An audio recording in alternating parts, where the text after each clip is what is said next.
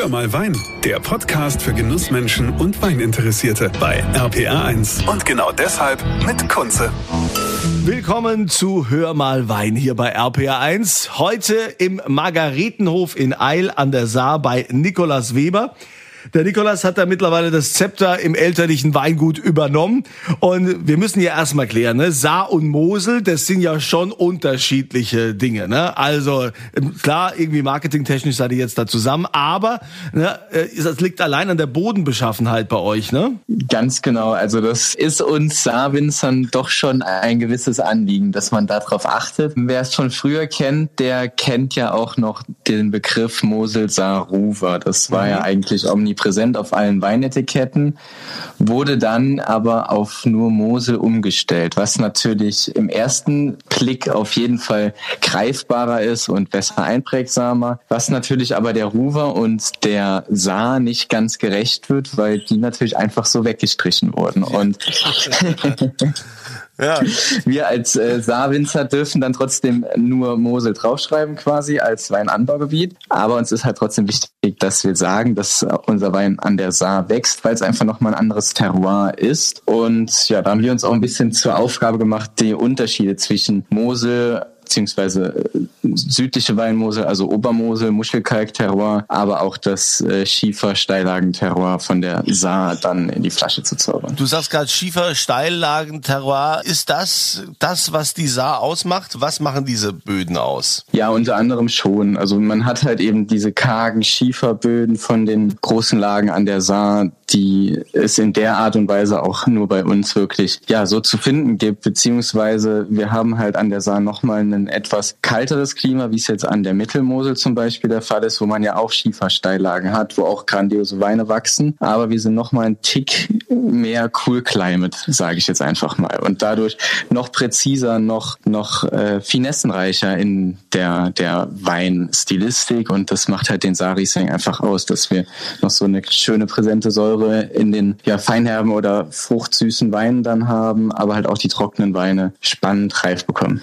Sind so Saarweine eigentlich Weine, die ich zu allem trinken kann oder sind die, eigentlich, sind die eigentlich eher prädestiniert so als Dessertweine?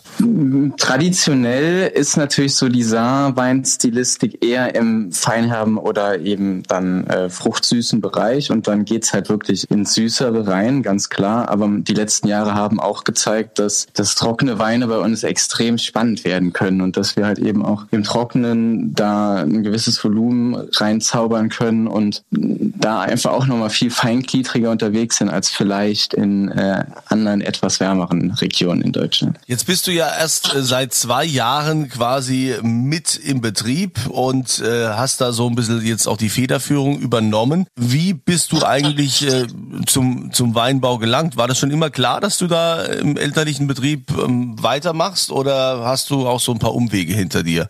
Äh, super Frage eigentlich. Also es, äh, ich bin Einzelkind tatsächlich in Familienweingut geboren. Dann ist natürlich schon so ein bisschen äh, der der Druck da, dass es ja doch ganz nett wäre, wenn der Sohn dann weitermacht. Aber es war nie von meinen Eltern so, dass ich äh, wirklich äh, einen extremen Druck bekommen habe, sondern ich sollte halt auch das machen, was mir Spaß macht. Und dementsprechend habe ich mir relativ lange auch offen gelassen, ob ich das möchte oder nicht. Äh, war dann nach meinem Abi, aber bei einem Kollegen an der Nahe, Weingut Hexamer und habe da so ein bisschen Blut geleckt, habe da die ersten äh, Schritte wirklich außerhalb unseres Weinguts in der Weinbranche gemacht und es hat mir extrem viel Spaß gemacht, weil, weil Harald Hexamer auch so viel Liebe ins Detail gesetzt hat, so viel Arbeit da reingesetzt hat, die vielen verschiedenen Lagen an der nahe dann wirklich auch in die Flasche schmeckbar zu bringen. Und das fand ich extrem inspirierend. Und dann ging es eben weiter. Also dann bin ich nach Neuseeland, um einfach auch mal eine ganz andere Kultur kennenzulernen, wenn es um Wein geht. Und ja, habe dann in Geisenheim angefangen zu studieren tatsächlich. So der Klassiker der jungen Winzer quasi.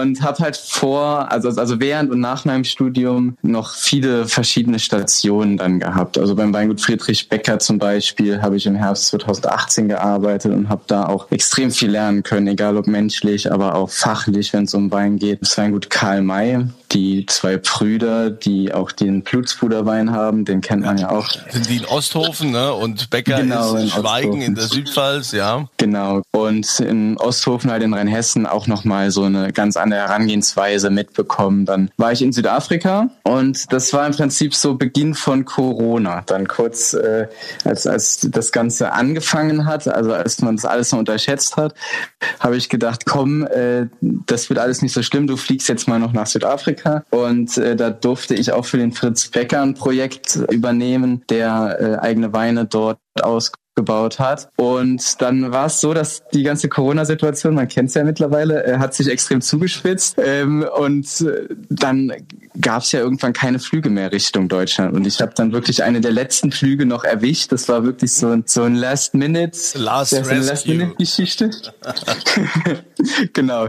Und ja, so kam ich dann nach Hause, nach ein paar halt ja, verschiedenen Stationen. Und dann hieß es auch, okay, jetzt haben wir eine gewisse Ausnahmesituation. Du bist äh, jung und dynamisch genug, um das vielleicht besser zu regeln, als äh, wir, die doch ein bisschen eingefahrener auf die Situation gucken. Und so wurde ich halt ein bisschen in das Weingut reingeschmissen und bin seitdem mittendrin, habe seitdem viel auch bei uns auf den Kopf gestellt, hinterfragt, verändert und versuche da halt jeden Tag nochmal einen Schritt nach vorne in der Weinqualität zu gehen und auch einen Schritt nach vorne in der Kommunikation.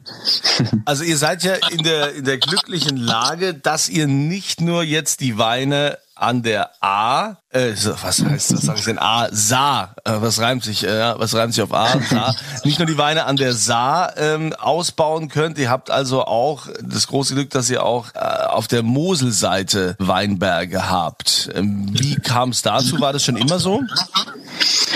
Äh, tatsächlich nicht. Also wir vom Margaretenhof sind ja noch gar nicht so alt von unserer Geschichte. Also es gibt ja ganz viele spannende Weingüter an der Saar, die wirklich eine ja, jahrhundertelange Geschichte haben. Bei uns ist es eher so ein paar Generationen. Also die Generation meines Opas war noch äh, Fassweinwinzer, also hat das Ganze dann wirklich in großen Mengen an Kellereien abgegeben.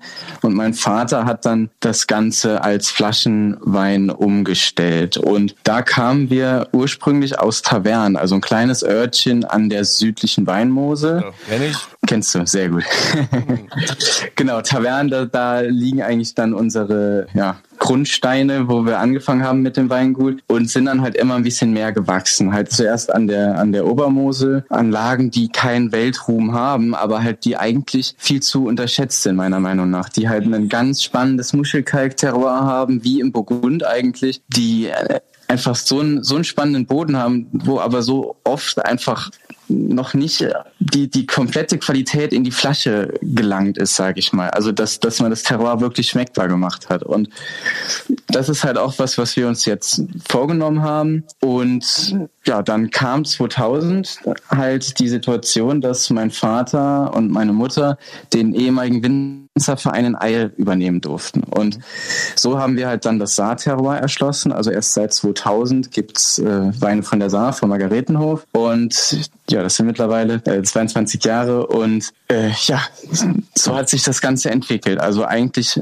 Step by Step, dass wir halt eben verschiedene Regionen oder verschiedene Weinorte dann äh, mit dazu bekommen haben und jetzt erstrecken sich halt unsere unsere Weinberge über 23 Hektar über halt verschiedene Orte, egal ob es Wasserlich, Oberbillig, Tavern, Temmels oder halt Eil ist. Und ja, dort liegen unsere Lagen und dort versuchen wir halt Jahr für Jahr immer mehr das Terroir schmeckbar zu machen, was uns da einfach vorgegeben wird. Und die Obermose halt mit dem, wie eben gesagt, Muschelkalk-Terroir, dieses typische Terroir, wie man es eben zum Beispiel vom Burgund kennt, was sich halt extrem gut für Burgunderweine eignen, die ein bisschen vollmundiger sind als die Burgunderweine von der Saar vom Schiefer, die einfach auch ein bisschen mehr Salzigkeit, mehr Zug auf die Beine stellen können. Und auf der anderen Seite eben die Schiefersteillagen von der Saar für Riesling. Jetzt hast du gerade gesagt, 23 Hektar habt ihr. Tatsächlich, ja.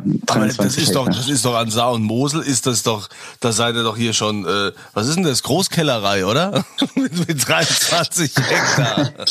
so groß ist es jetzt auch nicht. Also es ist schon noch so, dass wir äh, unsere Reden äh, alle mit Vornamen kennen quasi. also es ist uns schon wichtig, dass wir den Bezug zu unseren, zu unseren Weinbergen nicht verlieren. Also es ist auch so ein Sweet Spot, wo wir auf keinen Fall noch größer werden wollen.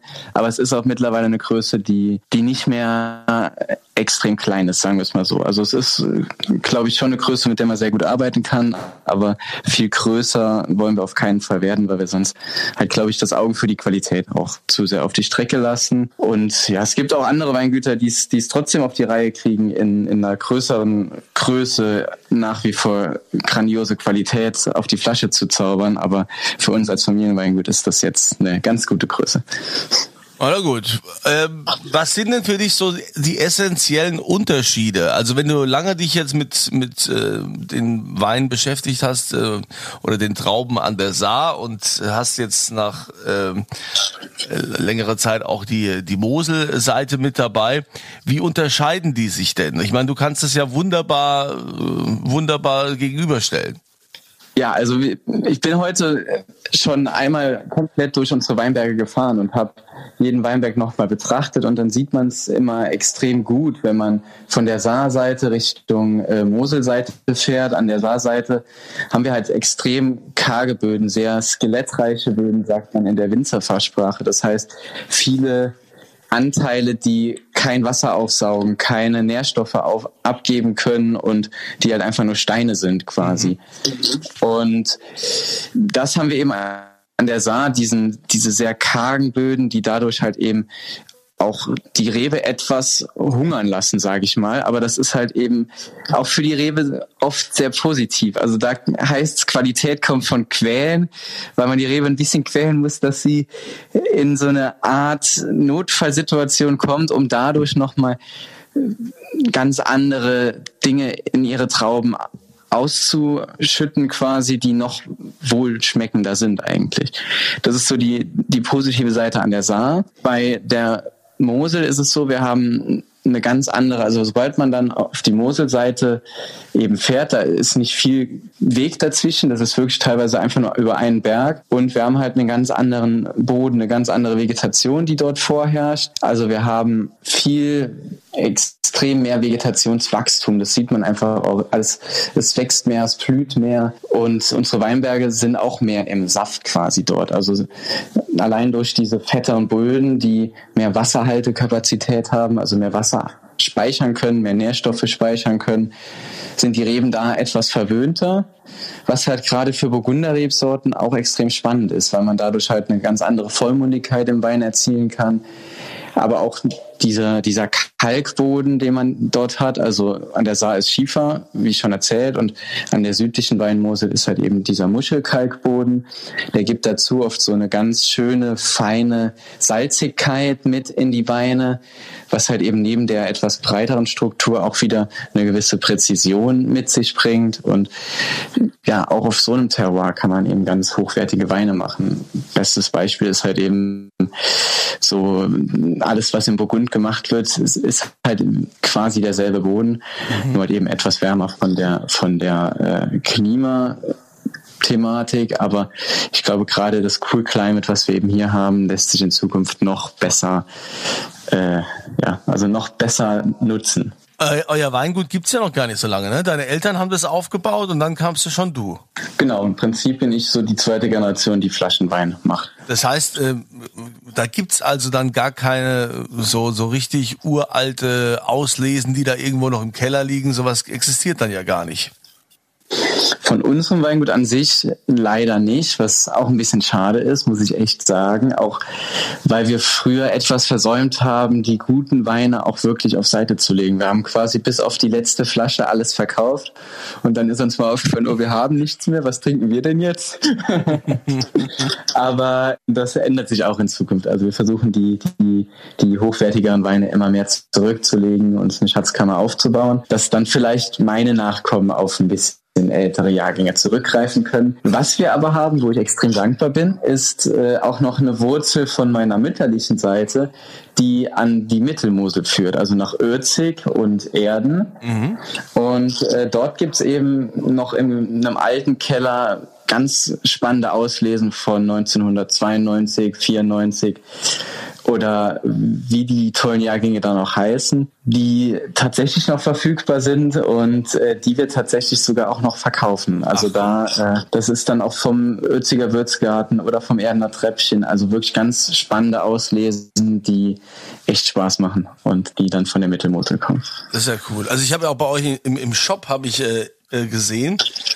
Man, man, äh, also du machst ja auch Online-Weinproben und äh, klar, durch Corona wirst ja. du mit Sicherheit auch äh, dazu mehr oder weniger äh, äh, auch gezwungen worden sein. Es äh, mussten ja die meisten irgendwie, um sich da über Wasser zu halten. Aber ich habe was Spannendes gesehen. Hier beim Margaretenhof kann man auch VIP-Member werden. Was ist denn das VIP-Member vom Margaretenhof? Das ist ein Paket, was wir geschnürt haben, auch zu der, zu der Zeit eigentlich, als das Ganze mit Corona und den Online-Weinproben angefangen hat. Also über die, die Online-Weinproben, die wir teilweise, also ganz am Anfang über Corona wirklich wöchentlich gemacht haben und die sehr gut äh, nachgefragt wurden. Das haben wir dann irgendwann von wöchentlich auf monatlich verschoben. Und wir haben halt aber, egal welchen Zyklus wir hatten, wir haben immer extrem treue Fans gehabt, die wirklich Weinprobe für Weinprobe immer mit dabei waren. Und irgendwann kam von deren Seite aus die Nachfrage, können wir da nicht irgendwie was machen, dass wir nicht immer uns das Ganze bestellen müssen, sondern dass wir einfach wissen, wir kriegen jede Online-Weinprobe mit nach Hause.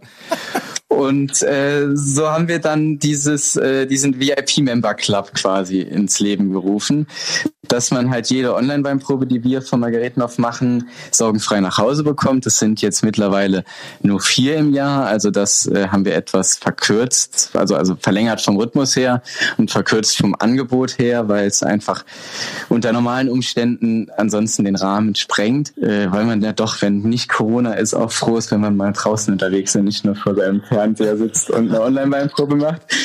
Ähm, aber das ist immer noch sehr gefragt und das ist ein Teil dieses ähm, Member Clubs. Dann gibt's halt verschiedene Dinge, die wir auch noch mit dabei haben, wie zum Beispiel unser Adventskalender, den wir halt jedes Jahr zur Adventszeit rausgeben mit Leckereien von unserem Weingut, wo wir uns auch jedes Jahr ein bisschen weiterentwickeln mit äh, Produkten, die nicht nur aus dem Weinsortiment kommen. Also wir haben dieses Jahr mit äh, Kraut und Korn auch einen Barrique-Pfeffer zum Beispiel ins Leben gerufen oder es wird auch ein äh, Gin geben, wo wir als Margaretenhof was mit zu tun haben, der unser Weinbergsterroir in Gin-Form präsentieren soll. Bilderbuch Gin wird das heißen. Also Nikolas, vielen Dank nochmal. Dir alles Gute, ja?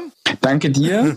Und euch eine schöne Zeit und das Wichtigste, immer volle Gläser. Das war Hör mal Wein, der Podcast für Genussmenschen und Weininteressierte mit Kunze auf rpa1.de und überall, wo es Podcasts gibt.